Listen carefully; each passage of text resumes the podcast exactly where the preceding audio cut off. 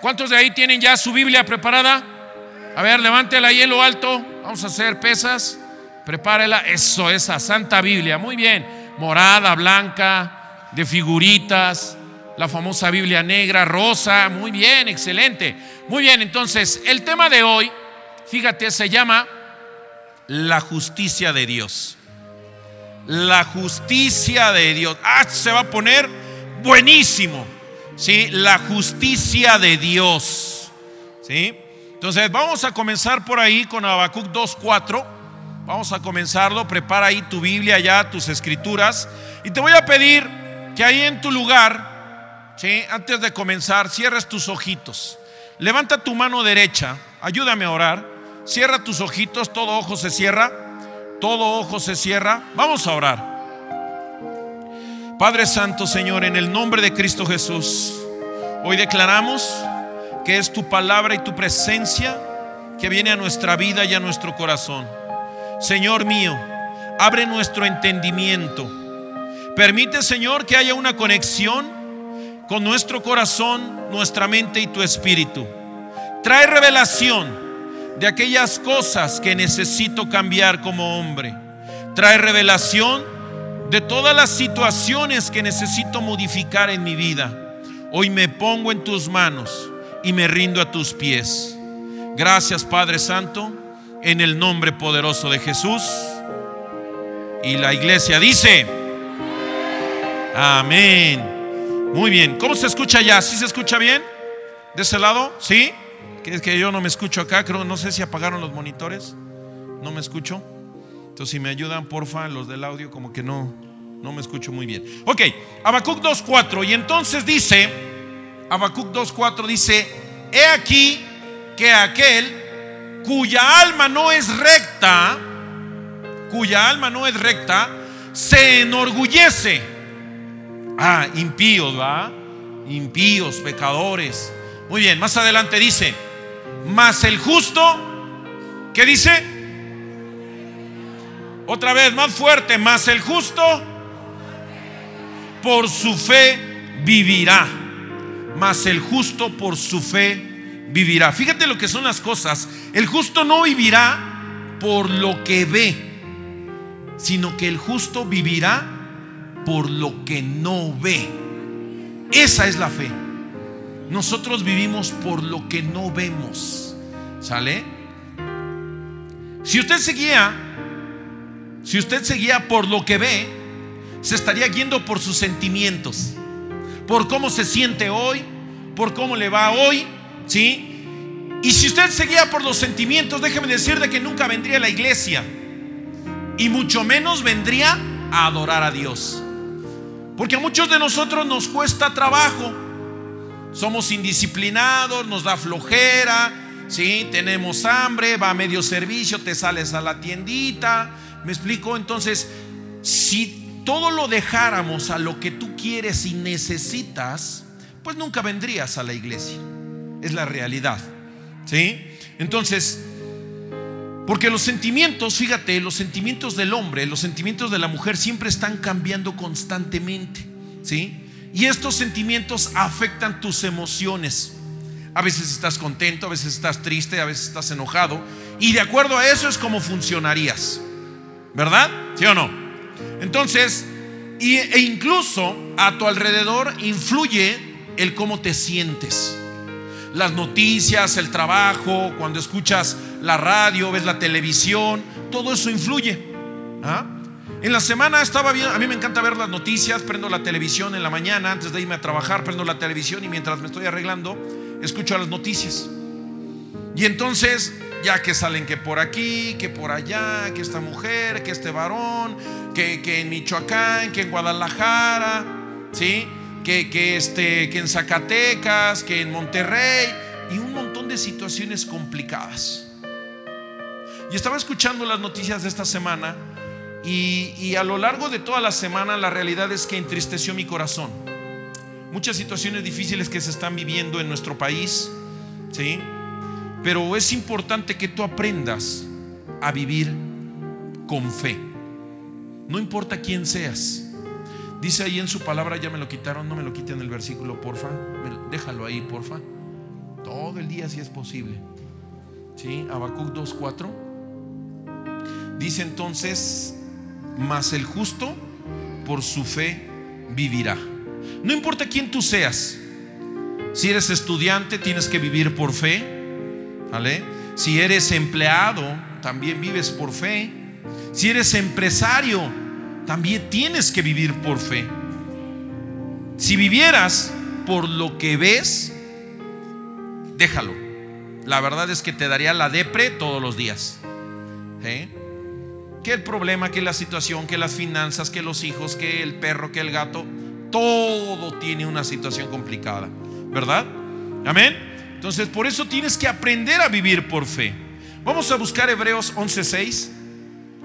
Hebreos 11:6, ayúdame a buscar Hebreos 11:6. ¿Y qué dice Hebreos? ¿Quién ya lo tiene? Levante su manita. Uno, dos, tres, nada más. ¿Y los demás? Métanle turbo. Hebreos 11:6 dice, pero sin fe es imposible agradar a Dios. ¡Wow! Pero sin fe es imposible agradar a Dios. ¿Por qué tenemos que vivir por fe? Hoy en día necesitamos vivir por fe. ¿Sabes por qué? Por los tiempos difíciles, por los tiempos complicados, por homicidios, por robo, ¿sí? Por todas esas situaciones difíciles necesitamos vivir por fe. Y los tiempos están cambiando brutalmente, ¿eh? ¿Cuántos tienen más de 40 años? Y no los quiero ventanear, ¿verdad? Pero ¿cuántos tienen más de 40 años? Ok, muy bien, baja la manita. ¿Cuántos tienen más de 50 años? Ok, muy bien. No, no, sin pena, sin pena. Estás chavo, estás chavo. ¿Cuántos tienen más de 60 años? Amén, gloria a Dios. Entonces, hace, hace 40 años, hace 30 años, no se tenía, no se vivía lo que hoy se vive. Hace 30 años, 40 años, salías a las 7, 8 de la noche y andabas por toda la cuadra corriendo como chamaco loco. Y no te pasaba nada. No había una preocupación. Es más, la mamá tenía que salir con la chancla y órale, ya métete. ¿Sí? Ya métete a la casa. ¿Sí? Porque antes no sucedía nada. Y se escuchaba por ahí muy lejos que el robachicos. Pero nada más era un mito, porque la verdad es que por mi cuadra nunca pasó nada feo. Entonces, hoy en día ya no se puede hacer eso. Hoy los niños ya no pueden estar en la calle por la delincuencia que se ha desatado. Entonces, ¿por qué necesitamos vivir por fe? Por dos cosas. Por la maldad. La maldad que se ha desatado en nuestro país, en el mundo entero. Y número dos, porque sin eso no podrías que agradar a Dios. Dice ahí, pero sin fe es imposible agradar a Dios. ¿Verdad? ¿Tú crees que a Dios le agrada la verdad? Por supuesto. ¿Tú crees que a Dios le agrada que tú vivas en integridad? Claro, ¿verdad? ¿Tú crees que a Dios le gusta que tú ayunes? Que tú ores? Por supuesto, todo eso le agrada a Dios. Pero ¿qué crees? Nada de eso tiene valor si no lo haces con fe. De nada sirve orar, de nada sirve ayunar, de nada sirve estar aquí sentado si no lo haces con fe. La justicia en tu vida hace que nuestra vida sea operativa. ¿Sí? Te lo digo de otra manera, la justicia en nuestra vida hace que nuestra fe sea funcional. Es decir, la justicia hace que tu fe funcione. ¿Qué te quiero decir con esto? Te la pongo de esta manera. Tú tienes un carro muy bonito. Compraste el automóvil que querías. Padrísimo, asientos de piel, rines cromados, ¿verdad? Pero para que ese carro funcione, ¿verdad? Para que tú lo puedas lucir, ¿qué necesitas? ¿Qué necesitas? La llave, ¿sí o no? Si no tienes la llave, lo vas a tener ahí arrumbado, ¿sí o no? Lo vas a tener guardado, ¿sí? Y nunca vas a poder sacarlo a la calle, ¿verdad? Entonces, ¿qué te quiero decir con esto? ¿Qué te quiero decir con esto? Que tú puedes tener mucha fe. Yo creo, Señor. Yo creo mucho en ti, Padre. Pero sin justicia, todo lo que creas no va a funcionar. Hay que tener mucho cuidado con eso. Es decir, si no estás viviendo en justicia, tu fe no está trabajando. Y si tu fe no está trabajando, cualquier día menos pensado viene Satanás y te come vivo. ¿Sí? Entonces son, son dos cosas que necesitamos unir. ¿Vale? Para que tu fe sea operativa, para que tu fe funcione, para que tu fe sea activa, ¿cómo necesitas estar? En justicia. ¿Sale? Necesitas ser una mujer justa, necesitas ser un hombre justo. Amén. Y entonces, el justo por su fe, repite conmigo, el justo por su fe vivirá. Amén. ¿Cuántos de aquí lo creen?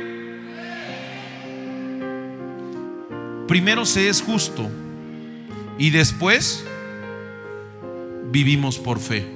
¿Sale? Pero sin fe es imposible agradar a Dios. Necesitas tener fe. ¿Cuántos de aquí no son justos? Levanten las manos. ¿Cuántos de aquí no se consideran justos? No es pregunta capciosa, no, no lo es. ¿Qué significa, ¿Qué significa justo de acuerdo a Dios? Vamos a ver, vamos a empezarlo a definir. ¿Sale? Deslate para que ya podamos ir viendo qué onda, cómo está la movida. ¿Sí? No digas, no, es que el anciano me está haciendo preguntas capciosas. Ok, vamos a ver qué significa justo desde la parte legal y desde la parte de Dios. Un justo es uno que ha sido declarado sin falta. ¿Sale? Eso es justo. Es alguien que ha sido declarado sin falta. Cuando Cristo murió por nosotros, Él te hizo justo. ¿Por qué? Porque recordarás que en su palabra dice que cuando Jesús fue crucificado, ¿qué le hizo a los pecados? Tomó todos nuestros pecados ¿sí? Tomó todos esos pecados, ¿verdad? Los tomó como suyos, como parte de él, ¿verdad? Y se hizo pecador para que tú ya no fueras pecador. Y si tú crees en Cristo Jesús, que Él murió por ti en la cruz, eso te hace salvo y eso te hace justo. Amén. ¿Ok?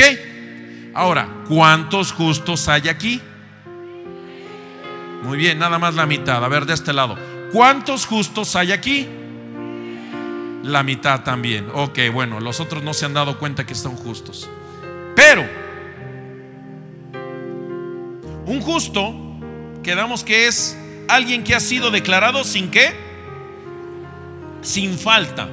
Fíjate, cuando hablamos de que alguien ha sido declarado sin falta, no quiere decir que no has pecado, porque la justicia es progresiva. ¿Sale? ¿Qué quiere decir? Que es perfeccionable. ¿Sí? ¿Cuándo vas a ser completamente justo? Seguimos creciendo. Me incluyo, no somos perfectos. Tenemos muchos errores. Así como yo tengo errores, tú tienes errores, él tiene errores, todos tenemos errores. Pero ¿qué crees? Estamos, ¿qué? Aprendiendo. Estamos creciendo. ¿Sí me entiendes? ¿Sí? Entonces, no, no es que no tengas errores, simplemente estás evolucionando, estás creciendo en justicia. Amén. Y entonces, ¿por qué te digo esto? Porque hay áreas en donde, todavía no somos justos. Hay áreas en tu vida en las que todavía no somos justos. ¿Sale? Entonces, justo, ¿qué significa justo entonces? En pocas palabras, estar a cuentas con Dios. Anótale, para los que les gusta anotar. Justo significa estar a cuentas con Dios. Amén. Fíjate, usted no puede creer en el área donde usted no está a cuentas con Dios. Tu fe no trabaja en las áreas donde usted no está a cuentas con Dios. ¿Sí? Si tú estás batallando en un área y estás cayendo en un área, esa área necesitas entregársela a Dios. Ejemplo, te voy a poner un ejemplo. Dice en su palabra que tú tienes que traer los diezmos al alfolí, ¿sí o no? ¿Vamos bien? Y si tú traes los alimentos al alfolí, haya alimento ¿en dónde? En mi casa, ¿sí? ¿Qué quiero decirte con esto? Que tú puedes danzar, que tú puedes orar, puedes venir al servicio y aquí te rasga las vestiduras, Señor, yo creo en ti. Puedes orar, puedes ayunar, pero usted es un ladrón cuando usted no deposita el diezmo en el altar. ¡Aso! ¡Qué fuerte, ¿no? Cuando usted cree en un milagro y no le funciona, ¿sabes por qué no funciona ese milagro? ¿Sabes por qué? Ese milagro no funcionará porque hay áreas que no le has dado a Dios. Porque estás batallando en la justicia, en tu vida, en tu corazón. Puedes decir, yo creo Señor en ti, pero no soy sano. Yo creo Señor en este negocio y todos los días oro por mi negocio, pero no se dio. ¿Quién está mintiendo? ¿Tú o Dios? ¿Y por qué te pregunto de esa manera? Porque dice en su palabra, mas todo lo que pidas en mi nombre, te será dado y no lo has recibido. Entonces, ¿qué está pasando? ¿Quién es mentiroso? ¿Dios o tus acciones, lo que tú estás haciendo? Porque Señor, no me bendices, tu palabra dice que todo lo que lo que pide en tu nombre me será dado y no me has dado nada. Algo está sucediendo. En algo estamos atorados. ¿Sí o no? ¿Me están entendiendo? Vamos a ver cómo es alguien injusto. ¿Cómo es alguien injusto? ¿Alguien que hace trampa? ¿Alguien que roba? No, pero yo nunca le he robado a nadie. Si robas en los impuestos, eres un ladrón. Si evitas pagar al gobierno, evitas pagar al COPE, evitas pagar a Electra, eres un ladrón. Perdón que lo diga de esta manera, pero es una realidad. ¿Sí? ¿Cómo vive el injusto? Dando mordidas, robándose la luz, quedándose con los cambios, inflar la contabilidad, inflar números, diciendo mentiras, comprando guachicol, comprando piratería, robándose el cable, engañando a su jefe, engañando a su esposa, engañando a su hermano, engañando a sus hijos y ya párale de contar, porque si no, todos vamos a salir aquí descalabrados. Eso no es ser recto. ¿Sabes cómo se le llama eso? ¡Sinvergüenza! Primera de Pedro 3:7. Vamos a vamos a cambiarle ahí porque no sientas tan feo. Primera de Pedro 3:7. ¿Vamos bien? ¿Quién se me está durmiendo? Si ves a alguien por ahí que se esté durmiendo, ahora voltea de, de tu izquierda y ves si se está durmiendo. Voltea, ahora voltea a tu derecha, voltea a tu derecha, a ver. Y ve si se está durmiendo. Si alguien está durmiendo, dale un pellizco santo. ¿Vale? Hay permiso, hay permiso. Un pellizco santo. Dile que ya está santificado. Primera de Pedro 3.7. Fíjate lo que dice Primera de Pedro 3.7. Vosotros maridos, ¿cuántos varones hay aquí, esposos, maridos? Levante la mano sin miedo. Sin miedo, sin miedo, eso. ¿Quién manda aquí? Bueno, nada más hoy. Levanten la mano, eso. Vosotros maridos igualmente vivid con ella sabiamente. Sabiamente. Si empieza ahí con los dardos, relax, paz, paz. Respira profundo. ¿Vale? No contestes. Dando honor a la mujer como a vaso más frágil y como a coherederas de la gracia de la vida, para que vuestras oraciones no... Otra vez, a ver, mujeres, para que nuestras oraciones... Dígale a su marido, para que tus oraciones no tengan estorbo. Ándale, ándale, sí, voltear a verlo y dile, para que tus oraciones no tengan estorbo. Sí, sin miedo, sin miedo. Eso. Ok. Entonces, varones, ¿cómo tenemos que tratar a las mujeres, a tu esposa? Como a vaso más frágil, con amor, con paciencia, sabiamente. ¿Sí o no? Amén. Si no tratas con justicia a tu, a tu mujer, a tu esposa, tus oraciones, ¿qué crees? ¿Qué va a decir, qué va a decir Dios?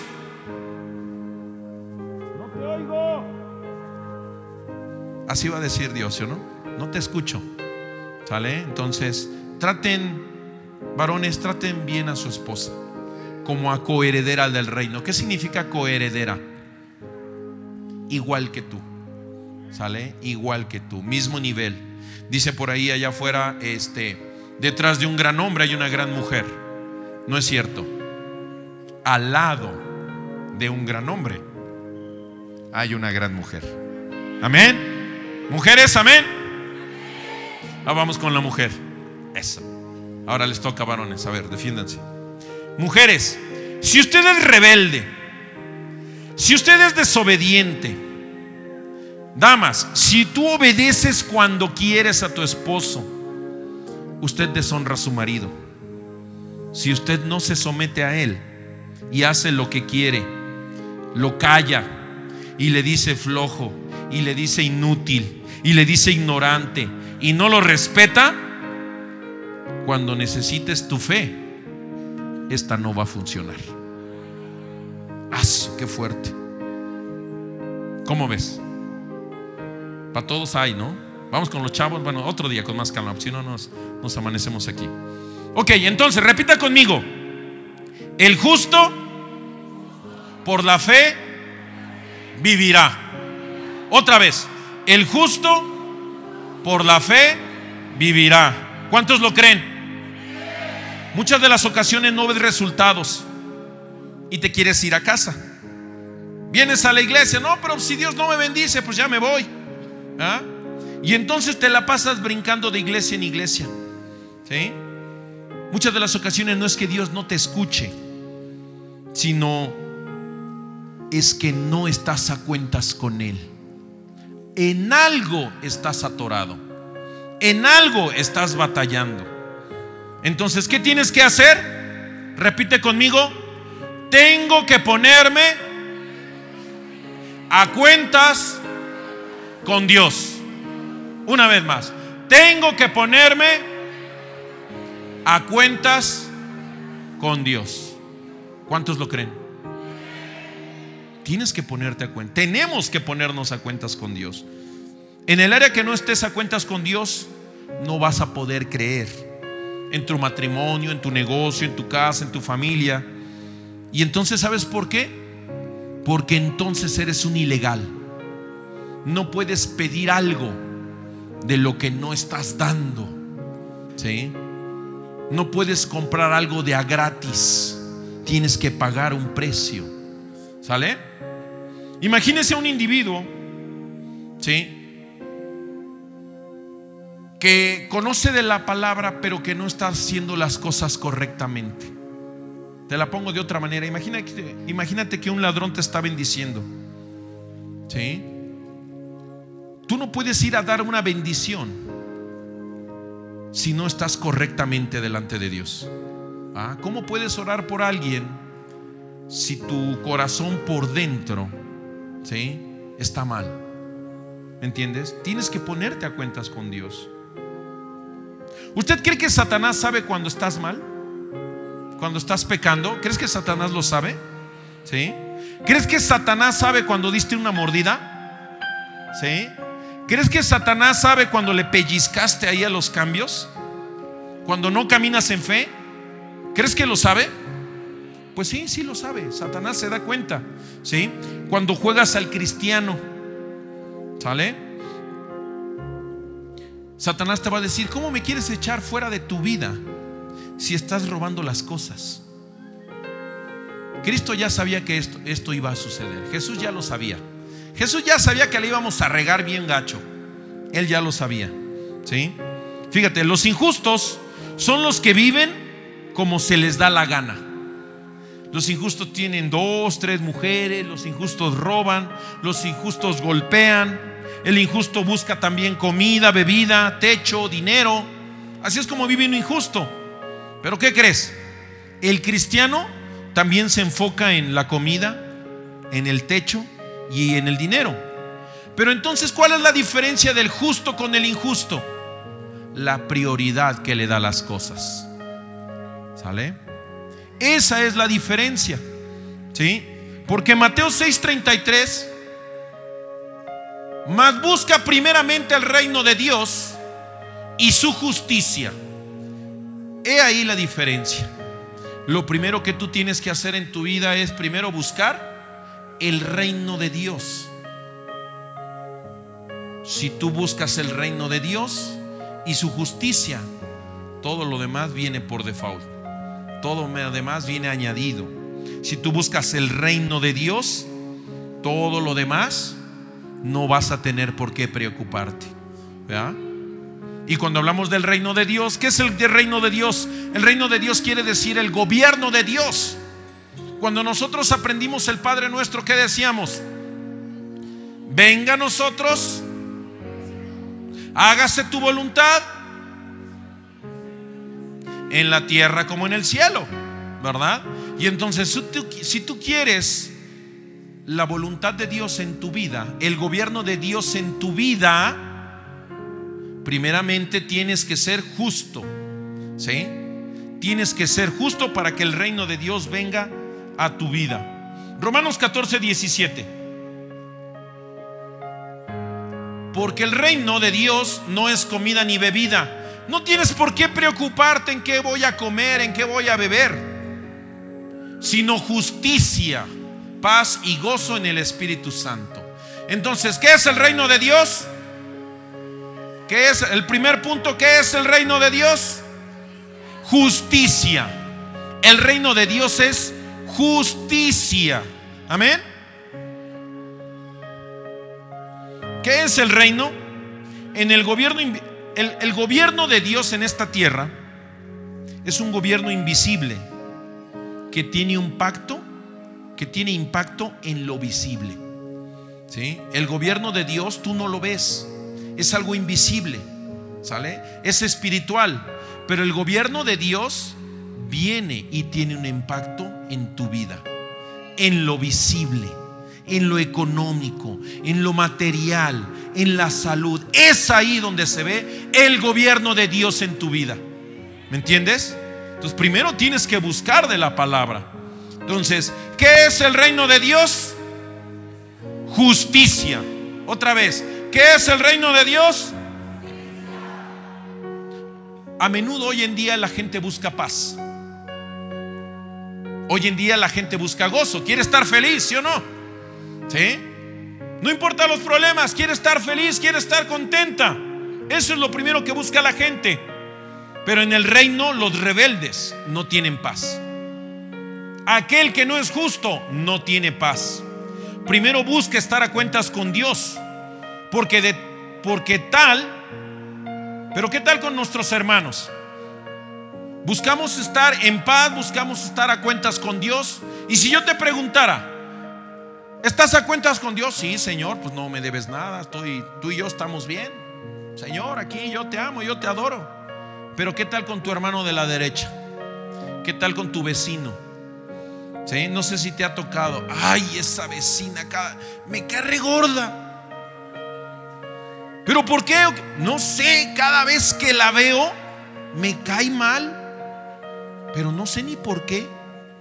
¿Ah? Y entonces no puedes decir que estás en paz con Dios si primero no estás en paz con tus hermanos, no estás en paz con tus hijos, no estás en paz con tu papá, no estás en paz con tu mamá. ¿Sí o no? ¿Me estás entendiendo? Entonces no estás en paz con Dios. ¿Qué tal con tu mentor? Ay, ese mentor, otra vez. Ya me llamó para que vaya a Olintla. Híjole, ¿cómo le digo que tengo un business? ¿Qué tal con tu líder de casa de paz? Otra vez me volvió a marcar porque no fui hace ocho días a la casa de paz. ¿Cómo le digo que me fui de pachanga? ¿Sí? ¿O qué tal con la suegra? Ay, ya llegó mi bendita suegra. Ah, ¿cómo la quiero? ¿Sí? Entonces, pues bueno, ¿qué tienes que hacer? Estar en paz con todos ellos. ¿Cómo vamos a usar nuestra fe si estamos llenos de amargura? ¿Cómo vas a tomar tu sanidad si estás lleno de enojo, de ira, de aflicción, estás preocupado por las finanzas, por las deudas? ¿Cuántos de aquí tienen, quieren ser felices? ¿Cuántos de aquí quieren tener gozo? Fíjate, la felicidad y el gozo son dos cosas diferentes. La felicidad depende de lo que está a tu alrededor. ¿Sí? La felicidad depende de lo que tú ves, de lo que comiste, la felicidad depende de lo que tomaste, la felicidad es de lo que está a tu alrededor. Pero el gozo, el gozo te lo da Cristo Jesús. El gozo viene de allá arriba. El gozo viene después de adorar a Cristo. El gozo viene cuando tu corazón está en justicia. El gozo viene cuando tu corazón está a cuentas con Dios. ¿Me entiendes? ¿Sí? Entonces, ¿qué, qué vas a buscar? ¿Felicidad o gozo? Recuerda, es imposible vivir en el reino siendo un rebelde. Y la rebeldía es castigada con muerte. Busca primero estar a cuentas con Dios en cada una de tus áreas. Revisa tu corazón cómo está. ¿Hay alguna falta de perdón? ¿Alguien te lastimó? ¿Alguien te ofendió? ¿Alguien te gritó? ¿Alguien te maltrató? Incluso te podría decir que hay situaciones que ya se te habían olvidado, pero que hoy Dios trae a tu corazón. Hace un año, hace dos años, cuando eras joven, cuando eras pequeño. Si tú no estás a cuentas con Dios, vamos a ver Isaías 32, 17. Y el efecto de la justicia, ¿qué será? Será si tu corazón está en paz, si tu corazón está tranquilo, si tú ya le rendiste a Cristo todas tus cargas, ya te pusiste a cuentas con Dios, ¿qué te va a traer? Paz. Y el efecto de la justicia es tener paz. Paz en tu corazón. Si no tienes paz en tu corazón, es porque hay rebeldía en algún área de tu vida. ¿Y cómo le vas a decir, Señor, dame paz, dame gozo? ¿Qué es lo que tienes que hacer? ¿Sabes qué es lo que tienes que hacer? Pedir perdón. Lo primero que tienes que hacer es, es ir delante de Dios humillarte delante de Dios, tomar todo tu orgullo y decirle, Señor, perdóname. Humillarte. Muchas veces es, bien complicado tomar ese orgullo y quitarlo de tu vida. Oye, pero yo, ¿cómo me voy a hincar? Se me va a ensuciar el pantalón. ¿Sí? No, es que me duelen las rodillas. ¿No? Y ponemos un y mil argumentos. Pero tienes que humillarte delante de Dios y después de haberte humillado delante de Dios, decirle, Señor, ahora voy a pedir perdón a quien ofendí, a quien lastimé, ¿sí? O en su momento, a quien te lastimó, decir, Señor, lo perdono, lo perdono, lo suelto. Compartíamos en la casa de paz el jueves. ¿Y qué pasa si esa persona no te perdona? Mi corazón está en paz porque yo fui, me humillé y le dije, perdóname. No me debes nada. Es más, yo te perdono también. Estamos en paz. Si esa persona no te quiere perdonar, es su libre albedrío y las consecuencias vendrán a aquel que desobedezca la palabra de Dios. Amén. Pero nuestra responsabilidad es ir y pedir perdón. Amén. Muchas de las ocasiones la gente no va a entender Oye, pero si eres cristiano y sigues teniendo un montón de problemas, Eres cristiano y tienes un montón de deudas, tienes un montón de broncas, situaciones difíciles. ¿Y cómo? Estás enfermo. Pero eres cristiano. No sé si te ha tocado. A más de uno nos ha tocado que nos han criticado. Pero ¿qué crees? Muchas veces pensamos que todo lo malo viene de Satanás. El tener problemas no quiere decir que estás desobedeciendo a Dios. Y en medio de todos esos problemas, en medio del trabajo, en medio de, la familia, en medio de las finanzas, tu corazón puede estar lleno de paz y de gozo. ¿Sí? ¿Sabes por qué? Porque tu corazón está tranquilo. ¿Cuántos de aquí necesitan paz en esta tarde? ¿Cuántos de aquí necesitan gozo? Si necesitas esa paz en tu negocio, en tu hogar, es necesario que te pongas a cuentas con Dios. Amén. Y cuando lo haces, Dios te va a dar esa paz. Dios va a traer ese gozo a tu vida. Entonces hoy yo te voy a decir, levántate y dile, el diablo que ha venido a mi casa, ha estado conmigo y ha venido a quitarme esa paz. Hoy en medio de los problemas yo le digo, no más. No estoy dispuesto a cederte más más tiempo, no estoy dispuesto a cederte mis finanzas. ¿Cuántos de aquí van a buscar esa paz el día de hoy? Levanta tu mano, no la bajes. No permitas que el diablo te robe esa paz. ¿Cuántas veces ha puesto en tu corazón enojo, ira? Pues hoy vamos a decirle, hoy tengo paz. Hoy tengo gozo. En el nombre de Jesús. Eso es el Evangelio de Dios. Justicia, paz y gozo. Tú puedes pararte en medio de los problemas, pero puedes estar tranquilo. Tengo paz. Hay tranquilidad. Tuve una situación difícil, tengo un problema por allá. Pero eso que no te quite el sueño que te permita descansar en Cristo. A este mundo vinimos a tener aflicción, pero no os preocupéis, porque Él ha vencido al mundo, dijo Jesús. No te preocupes. ¿Por qué te preocupas? Amén. Ponlo todo en las manos de Dios. Y esa paz va a tener un efecto en nosotros. Fíjate, muchas iglesias hoy en día solo te enseñan a tolerar aguantar los trancazos. ¿sí? Y compartíamos hace, hace un tiempo y decíamos que cuando tú tienes fe, ¿qué pasa? Pones tu escudo de la fe, ¿sí o no? Y entonces empiezas a recibir los trancazos. Ah, el primero lo aguantas. ¿Qué pasa con el segundo? Ah, lo aguantas. El tercero, el cuarto. Pero ¿qué pasa cuando te llegan 10 trancazos de golpe? ¿Qué pasa? Y terminas aguantando nada más los guamazos, ¿sí o no? ¿Qué tienes que hacer? Atacar. Si solo te dedicas a aguantar los problemas, tarde o temprano te vas a caer. ¿Sí o no? No se trata de aguantar, se trata de vencer. No se trata de tolerar, se trata de conquistar.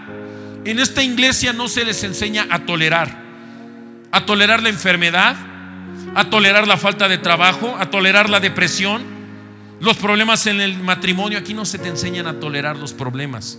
Aquí se te enseña a conquistar, a ser un vencedor. No toleres la enfermedad.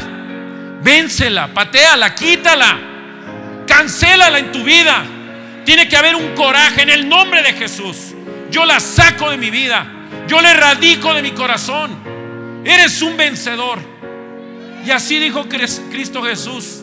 En Cristo Jesús somos más que vencedores. No tolores la escasez, no la toleres la escasez. Quítate toda mentalidad de pobreza, todo espíritu de pobreza, todo espíritu de miseria. Cuando nosotros, cuando yo era pequeño, muchas veces crecimos en una familia que tenía escasos recursos. Y te acostumbraste muchas veces a escuchar, no hay dinero. Cancela todo aquello. Espíritu de pobreza hoy se cancela en el nombre de Jesús. Que tú puedas llegar y abras tu refri y a ver en el nombre de Jesús, refri, hoy yo declaro que te vas a llenar esta semana. Que tú puedas sacar tu cartera y digas, cartera, yo declaro que tú te llenas en el nombre de Jesús. Eso es ser un vencedor. No la miseria, no espíritu de miseria. No toleres el pecado. Nosotros nacimos para ser vencedores.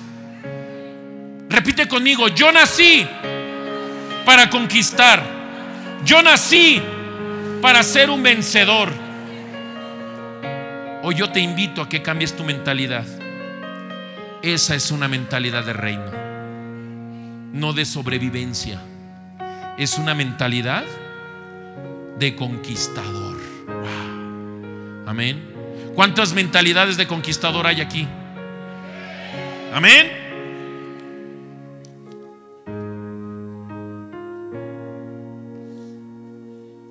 Isaías 32, 17. Y el efecto de la justicia será paz. Y la labor de la justicia,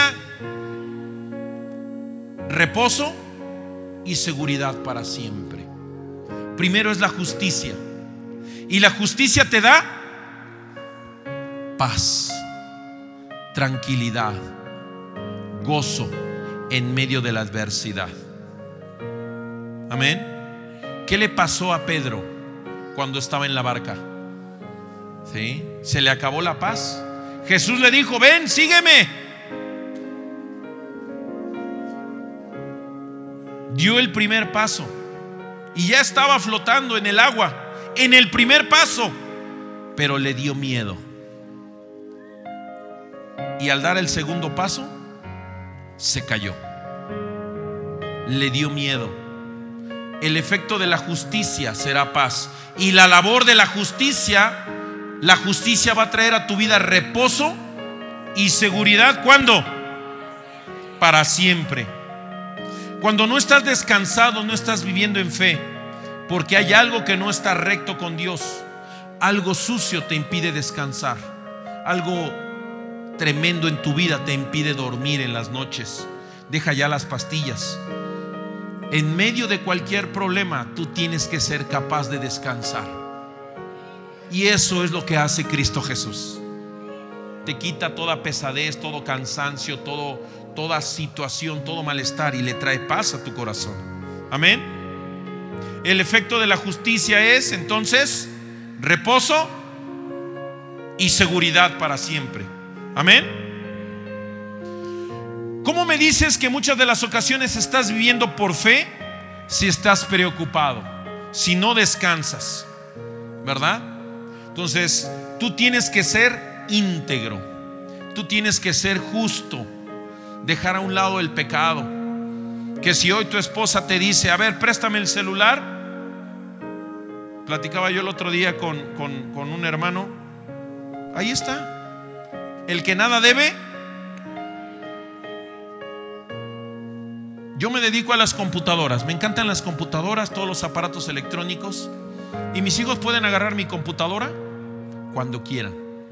Claro, siempre y cuando pidan permiso. ¿ah?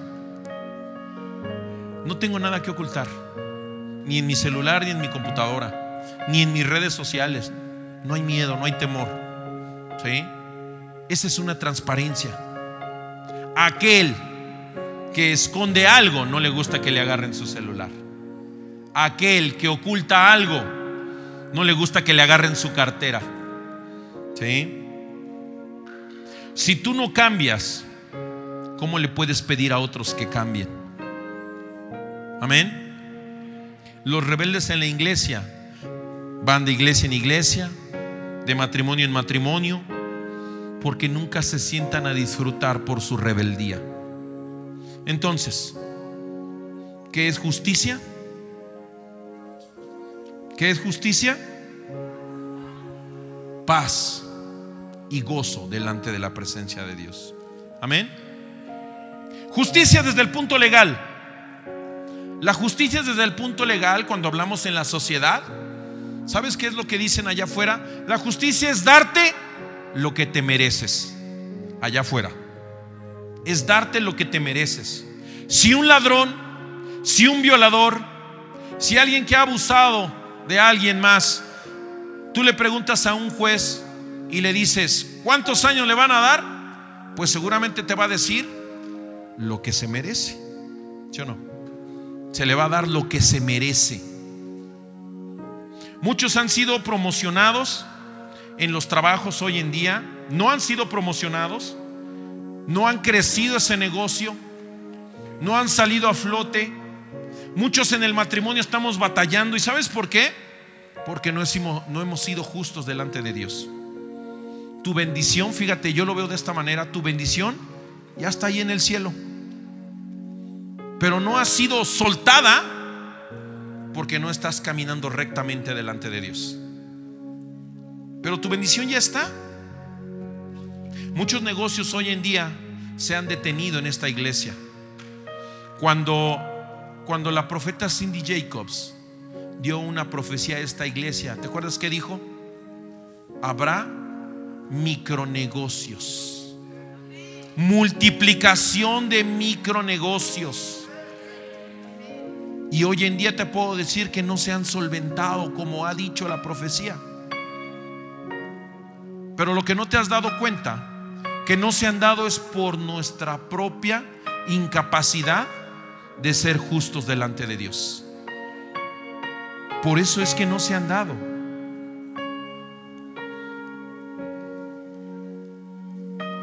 Hoy yo te digo que necesitamos ser justos delante de su presencia. Amén. Necesitas corregir tu andar en justicia. Justicia entonces, desde el punto legal, es darte lo que te mereces. Y si eres desobediente, no lo tendrás. Y si eres rebelde, no lo tendrás. Eso es darte lo que te mereces. Hoy yo te digo que por cada líder, que cada mentor, que cada ujier, ¿dónde están los sugieres? Levanten su mano los sugieres que por cada mentor, que por cada ujier que ha invertido su tiempo en la casa de Dios, hoy se les hará justicia. Quiero, quiero definir otro concepto que se llama misericordia. Ya vimos lo que es justicia desde el punto legal, desde el punto secular. ¿Qué es misericordia? La misericordia es no darte lo que mereces. Por cuanto has pecado, por cuanto merecías justicia delante de Dios, Él ha tenido misericordia de ti. No te ha dado lo que mereces. Dios ha sido misericordioso contigo. Porque cuántos de nosotros Dios nos ha perdonado y nos sacó de muchos problemas.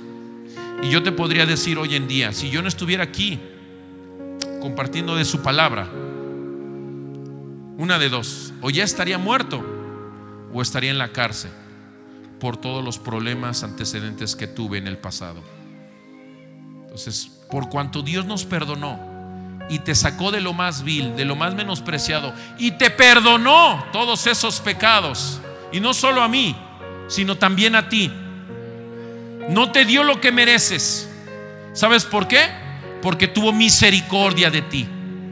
Se compadeció de tu rostro, de tu corazón, vio tus lágrimas, escuchó tu clamor y dijo, le voy a dar misericordia a ese varón. Le voy a dar misericordia a esa mujer. Probablemente no lo merecemos pero Dios siempre va a ser misericordioso con nosotros. Amén. Ponte de pie. Hoy yo te invito a que te pongas a cuentas con Dios. Ahí en tu lugar, te voy a pedir que cierres tus ojos. Te voy a pedir que cierres tus ojos. Fíjate, hay áreas en tu vida que necesitan ser cambiadas. Yo no necesito decirte en qué áreas. Tú sabes muy bien el problema que hay en tu corazón, en tu familia, en tus hijos, en tu matrimonio, en tus finanzas. A veces hemos sido necios, hemos sido rebeldes y Dios te ha llamado más de una vez. Y Dios te ha llamado a compartir en tal lugar. Y Dios te ha llamado a predicarle a tal vecino. Y Dios te ha llamado a compartirle a tu jefe. Y Dios te ha llamado a sembrar. Y Dios te ha llamado a dar un extra.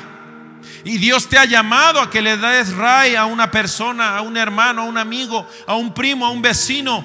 Y Dios te ha llamado a que le siembres en medio de la enfermedad. Y Dios te ha llamado a que vayas a orar por Él. Pero lo hemos dejado pasar. En el etnos en el que vives, en tu trabajo, en el negocio, en la familia. Dios quiere mostrarte muchas cosas, pero lo has dejado de hacer. Has sido negligente. Te ha llamado a la escuela de nuevos creyentes y lo has impedido. Has, has dicho, no tengo tiempo. Has dicho, no tengo dinero. Has dicho, es muy noche has puesto uno y mil pretextos. Pues hoy Dios quiere ponerse a cuentas contigo. Hoy Dios te está llamando ahí en el corazón. Hay áreas en tu vida que no están a cuentas. Tus finanzas, ¿cómo están tus finanzas? No puedes ser cristiano, no puedes ser un hijo de Dios y estás batallando en tus finanzas. ¿Cómo está tu casa? ¿Cómo están tus hijos? ¿Le has preguntado a tu hija cómo está? ¿Le has preguntado a tu hijo cómo está? ¿Sabes qué está haciendo de tarea? ¿Sabes quiénes son sus amigos? ¿Sabes con quién sale? ¿Sabes por qué llegó a las 8, a las 9, a las 10 de la noche? ¿Alguna vez te has sentado a platicar esta semana con él? ¿Cómo está tu corazón? ¿Quién te ofendió? ¿Quién te lastimó? Hay situaciones en las que Satanás empieza a poner cosas en tu cabeza y te empieza a mover el tapete y te dice, es que están pensando mal de ti, es que están hablando mal de ti, es que nadie te quiere, es que te hicieron el feo. Pero déjame decirte que Satanás sigue influyéndote aún todavía. ¿Cómo está ese corazón lleno de amargura, aflicción, enojo, ira, tristeza, falta de perdón? Hay muchas cosas que Dios te ha dicho. Escúchame bien, varón. Te ha puesto en una posición privilegiada como hombre, como varón. Mujeres, les has dado, les ha dado la oportunidad de ser atalayas en su casa. Pero te ha faltado orar por tus hijos. Te ha faltado, mujer, levantarte de madrugada. Señorita, les ha faltado orar por un trabajo varones, jóvenes, les ha faltado orar por la escuela, por un negocio. Ha faltado. Hemos dejado de hacer muchas cosas. Y cómo te presentas delante del altar y delante de Dios y le dices, bendíceme, si no lo has puesto a cuentas delante de Él. ¿Cómo puedes ponerte a cuentas con Dios? ¿Sabes cómo? Arrepiéntete.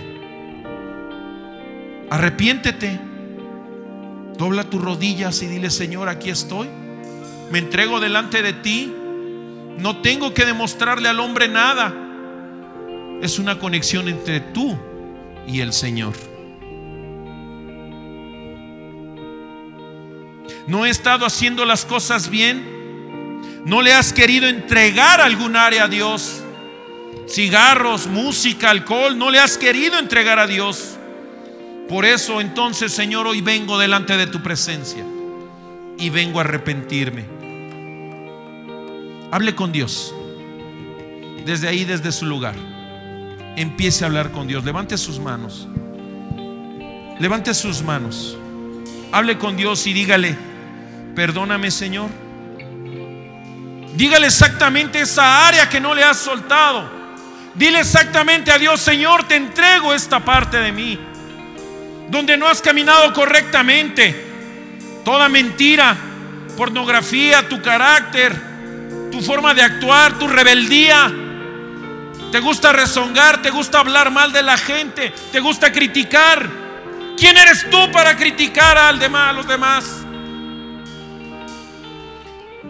No existe justicia hasta que confiesas delante de Dios y le dices, perdóname Señor, perdóname. Levanta tus manos. Todo ojo se cierra. Todo ojo se cierra. Todo ojo se cierra. Levanta tus manos. Y dile, Señor, hoy me rindo delante de tu presencia. Hoy te entrego todo lo que soy. Te entrego mi trabajo. Te entrego mi familia. Te entrego mis finanzas. Te entrego mi negocio. Te entrego mi matrimonio. Ríndete a Él. Ríndete a Él. Dile, Señor, a ti me rindo. No importa quién sea. Has sido misericordioso conmigo. Me has dado tanto, pero he sido malagradecido. Me has demostrado tu amor, pero he sido rebelde. Me has dado economía, pero no he compartido de tu palabra. Me has dado una casa y un techo donde vivir, pero jamás, jamás le he sembrado a nadie. Por pena, por desidia, por negligencia, por necedad. El argumento que tú pongas no es válido delante de Dios. Ríndete a su presencia. Ríndete a su presencia. Deja lo que está a tu alrededor. Deja lo que está a tu alrededor. Hoy Dios quiere ponerse a cuentas contigo. Sé justo. Renuncia. No más robo. No más murmuración. Por cuanto has murmurado por tu líder. Has murmurado en contra de tu mentor. Has murmurado en contra de tu hermano. Y te has dejado llevar por los chismes. Has murmurado en contra de tu pastor. Hoy yo te digo, ponte a cuentas con Dios. Arrepiéntete. Porque has dejado pasar muchas cosas. Has dejado ir esa autoridad que Dios ha delegado en tu vida. Adórale ti me rindo, Señor.